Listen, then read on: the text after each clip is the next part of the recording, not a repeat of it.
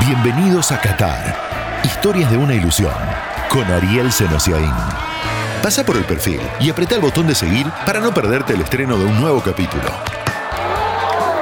En este episodio, Enzo Fernández se mete en la lista del Mundial. Polonia, según uno de los pocos que saben en serio. Y en México, atentos al hijo de. The winner to organize the 2022 FIFA World Cup is Qatar. El Mundial de Qatar será histórico, mientras para nosotros el Mundial se trata de historias. Historias de los nuestros, historias de los rivales. Bienvenidos a un viaje que en realidad es una ilusión. La historia de Enzo Fernández la presenta IPF, 100 años impulsando lo nuestro. ¿Hay lugar para una novedad en los 26 para el Mundial? ¿Hay margen para que se meta uno que por ahora no fue parte de la selección? ¿Hay tiempo básicamente para Enzo Fernández? De algo no hay dudas. Si consiguiera un lugar, su personalidad lo ayudaría. Todos quienes estuvieron cerca suyo arrancan a definirlo desde esa cualidad. Por ejemplo, Sebastián Becasese, el técnico que en Defensa y Justicia lo llevó a un alto nivel una personalidad muy marcada, con un nivel de competitividad extremo. Los que lo entrenábamos y los que compartíamos con él podíamos visualizar fácilmente un jugador con pegada para un lado, para el otro, con buena orientación, con perfiles, con mucha capacidad de tomar riesgo también. Cuando teníamos que definir los penales con Palmeira, vino enseguida, agarró la pelota y dijo yo pateo, ¿no? Esa mentalidad. También Gabriel Rodríguez, el coordinador de inferiores de River de su época.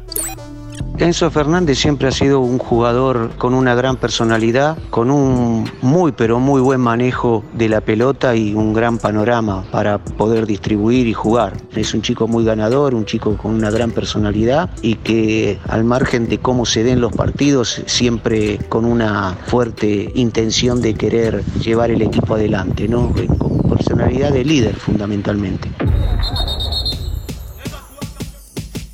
En octava división y luego también en séptima, cuando todavía era casi un niño, Enzo le pidió el pase a Gabriel Rodríguez. No jugaba. Rodríguez lo convenció para que siguiera, tocándole la fibra con respecto al club del que era y es hincha. ¿Por qué no jugaba si ya le sobraban condiciones? Debía mejorar físicamente, mejorar el ritmo, estilizarse, digamos ha tenido momentos muy pero muy buenos desde su inicio en el fútbol infantil, en el primer año de infantiles y luego, como es lógico, viste, en estas edades que no se desarrolla uno físicamente, hay tiempos, le costó bastante y bueno, no fueron los mejores momentos tanto de novena como prenovena, donde tuvo que esperar. No fue solo un tema de juvenil el del físico. En defensa, cuando River lo había cedido a préstamo, volvió a necesitar un cambio.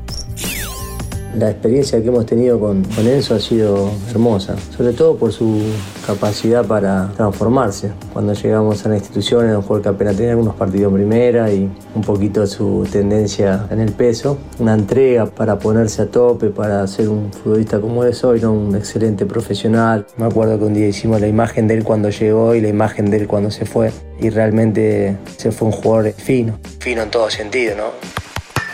Mejorado entonces en ese aspecto, no se le ve el techo.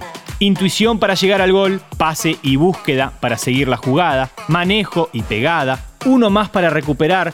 Defensa modeló a Enzo Fernández. River lo hizo explotar. Benfica ya lo muestra a Europa. Cuando sea, la selección lo aprovechará.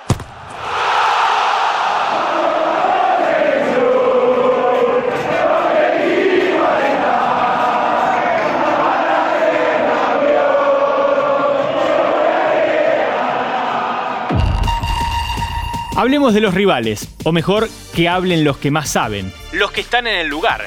Jerónimo Cachiabue, el ex Newell, único argentino en la primera división de Polonia, en el Mielc Legnica.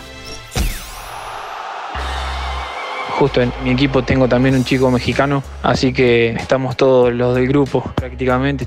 Está en la típica cargada de que si vamos a jugar algo, ya se está viviendo también bastante el mundial La selección polaca tiene jugadores en los clubes principales de Europa, obviamente. Cesny, arquero de la Juve, Zielinski, el volante ofensivo del Napoli, Lewandowski, el 9 del Barça, pero guarda la esencia de su fútbol. Pierden la posesión, pasan en línea de la pelota y esperan. El fútbol acá es bastante físico y también muy técnico. Por ahí se respeta mucho los tiempos de los equipos. Eso es lo que me parece, lo que yo noto una diferencia, ¿no? Entre el fútbol de acá y el fútbol argentino. Si bien también acá es un fútbol muy físico, porque los jugadores son todos jugadores altos, que están bien físicamente, están todos musculosos, sería pero en el ida y vuelta también se respeta mucho. Cuando un equipo ataca, el otro defiende. Por ahí un equipo como que ataca y el otro se para bien para defender y espera que el otro lo ataque y cuando recupera la pelota la tiene y el otro equipo se repliega y así es continuamente. Pero también es un fútbol muy muy físico. Los pases se dan muy fuertes, si controlas mal te comen. En ese sentido hay que estar muy atento. Un detalle, técnicamente no son privilegiados, se sabe, pero no van a dejar de trabajar. Y después de cada entrenamiento el técnico nos dice, bueno chicos, tienen 20 minutos para hacer lo que ustedes quieran individualmente y no sé, los nueve se quedan pateando el arco, los mediocampistas se quedan entrenando perfiles, cambiando de frente, también pegándole al arco de lejos, los laterales también otras cosas, como para ahí individualmente mejorar. Eso sí, se veo mucho que en todos los entrenamientos todos se quedan. Diferencia a favor de los que no nacen con la técnica de su lado. De paso y de cierre, ¿qué significa pasar a vivir en un contexto tan distinto? Es una cultura muy diferente, el idioma es muy, muy difícil, no se entiende mucho. Escrito también, leer es muy difícil porque tiene muchas consonantes juntas. Hay palabras que deben tener cuatro o cinco consonantes juntas, la Z, la Y, la W, la S, que es muy difícil de entender, pero bueno, yo acá me manejo con el inglés. Nosotros ya ponerle una de las cosas, estamos acostumbrados a comer a las 9, 10 de la noche y acá comen a las 7 recién. Así que me tengo que traer algo para comer en el hotel porque comemos a las 7 y a mí a las 9 y media, 10 me agarra hambre de nuevo. A todos nos pasaría lo mismo, Jero. Abrazo grande.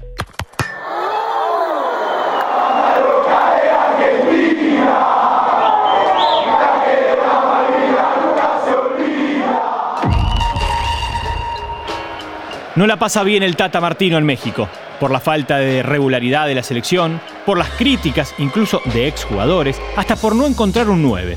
Y en esa búsqueda apeló a dos argentinos, Rogelio Funes Mori y Santiago Jiménez, el hijo del Chaco, Cristian, quien jugó en Boca e Independiente. Buena historia, recuerda el Chaco. Yo allá por el año 2004 tuve que venir de Independiente a Veracruz, un equipo modesto, un equipo que hoy desapareció. Tomamos las valijas con mi esposa y Santi era muy chiquito, recuerdo que tenía dos años. Y de ahí empezó la historia de Santiago con México. Está claro que la influencia del padre futbolista fue clave. Siempre estuvo presente el hecho de que un hijo varón, el fútbol, la pelota, y de chiquito también le gustaba. Entonces, para mí era como todo un sueño el poder compartir esos momentos con él. Y me acompañaba a los entrenamientos. Y creo que a Santiago le gustaba seguirme o acompañarme. Creo que tuvo incidencia en su elección de jugar al fútbol. Estuvo en la escuela de fútbol de Veracruz, después pasó a la escuelita de la América y cuando vino a Cruz Azul de los ocho años ya empezó a jugar en las inferiores. Y bueno, hasta que le tocó debutar en primera en Cruz Azul. El fútbol llegó a juntarlos. Un rato de un amistoso para el Cruz Azul. Cristian con 35 años. Santiago con 15 historias particulares que tuvimos con él, de, estar yo entrenando con él, de viajar con él, de convivir con él durante un año. La verdad que fue todo muy lindo. Y ya no pudieron coincidir porque ese mismo día Santiago se lesionó. Cuando volvió, Cristian ya se había ido del club. El hilo igualmente es para siempre. Trato de no ser tan metido, sino orientarlo en algunas cosas o guiarlo o tener la respuesta ante preguntas que él tenga. Él me dice, ¿cómo sabes todo esto? Bueno, son cosas que uno lo vivió. Santiago Jiménez, potente, metro 85, zurdo, goleador, hoy en el Feyenoord de Países Bajos. Por ahora, el hijo de... Por ahora. El Mundial 2022 estará plagado de historias. Habrá más, habrá próximos capítulos, hasta que la ilusión se apague o se haga realidad. Esto fue Qatar, historias de una ilusión Todas las semanas, nuevas historias sobre Qatar 2022.